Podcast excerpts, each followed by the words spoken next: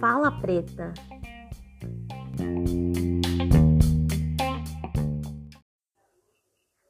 Essa música é de Drica Barbosa e chama Herança.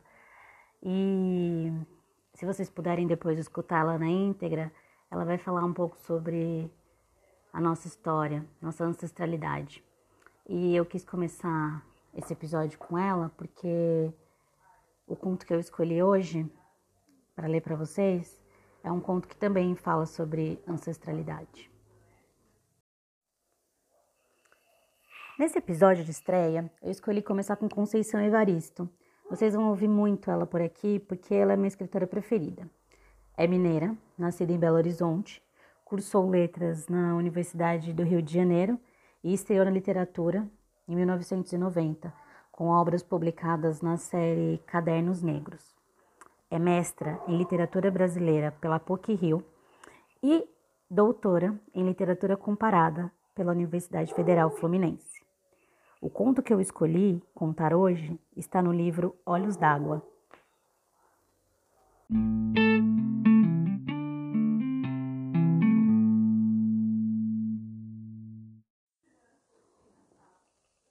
Uma noite há anos Acordei bruscamente e uma estranha pergunta explodiu de minha boca. De que cor eram os olhos de minha mãe? Atordoada, custei reconhecer o quarto da nova casa em que eu estava morando e não conseguia me lembrar de como havia chegado até ali.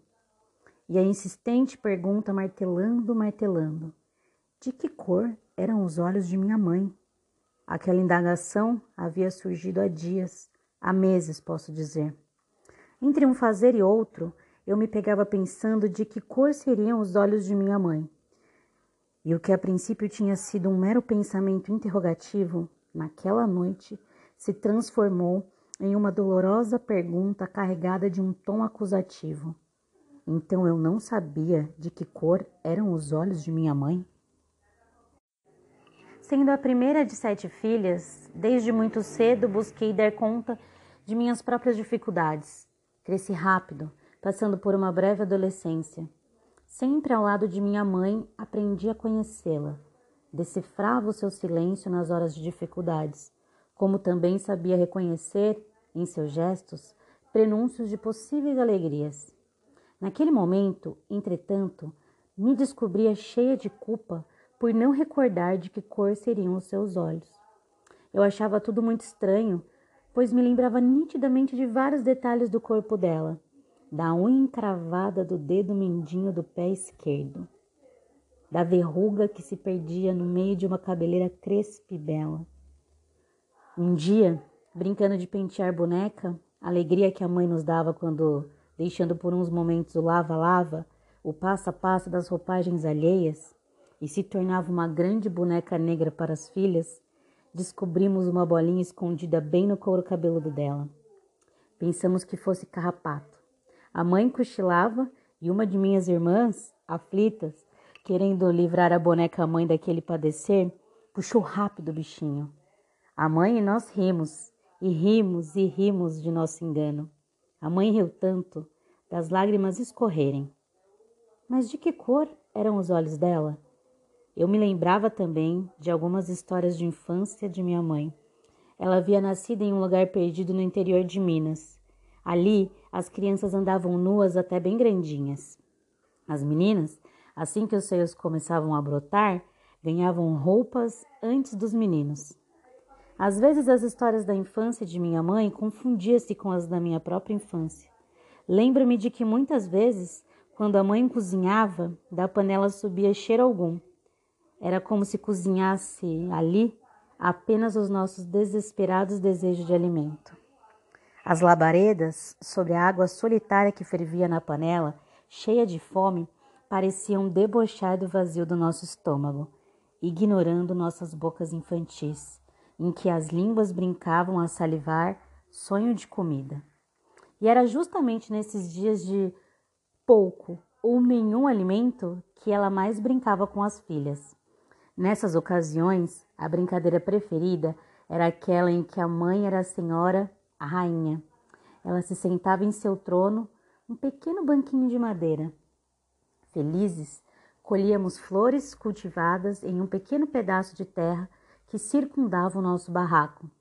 As flores eram depois solenemente distribuídas por seus cabelos, braços e colo. E diante dela fazíamos reverência à Senhora. Postávamos deitada no chão e batíamos cabeça para a rainha.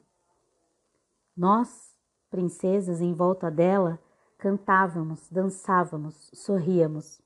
A mãe só ria de uma maneira triste e com um sorriso molhado. Mas de que cor eram os olhos de minha mãe? Eu sabia, desde aquela época, que a mãe inventava esse e outros jogos para distrair a nossa fome.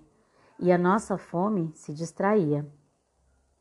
Às vezes, no final da tarde, antes que a noite tomasse conta do tempo, ela se sentava na soleira da porta e juntas ficávamos contemplando as artes das nuvens do céu. Umas viravam carneirinhos, outras cachorrinhos, algumas gigantes adormecidos. E havia aquelas que eram só nuvens, algodão doce. A mãe então espichava o braço, que ia até o céu, colhia aquela nuvem, repartia em pedacinhos e enfiava rápido na boca de cada uma de nós. Tudo tinha que ser muito rápido, antes que a nuvem derretesse e com ela os nossos sonhos se esvaecessem também.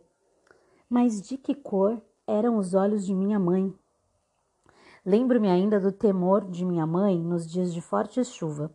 Em cima da cama, agarrada a nós, ela nos protegia com seu braço, e com os olhos alagados de prantos balbuciava rezas de Santa Bárbara, temendo que o nosso frágil barraco desabasse sobre nós.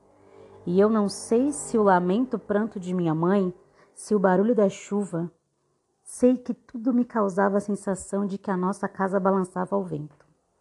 Nesses momentos, os olhos de minha mãe se confundiam com os olhos da natureza. Chovia, chorava, chorava, chovia. Então, por que eu não conseguia lembrar a cor dos olhos dela? E naquela noite a pergunta continuava me atormentando. Havia anos que eu estava fora da minha cidade natal, saíra de minha casa em busca de melhor condição de vida para mim e para minha família. Ela e minhas irmãs tinham ficado para trás. Mas eu nunca esquecera minha mãe. Reconheci a importância dela na minha vida, não só dela, mas de minhas tias e de todas as mulheres de minha família. E também, já naquela época, eu entoava cantos de louvor a todas as nossas ancestrais que desde a África vinham arando a terra da vida com suas próprias mãos, palavras e sangue.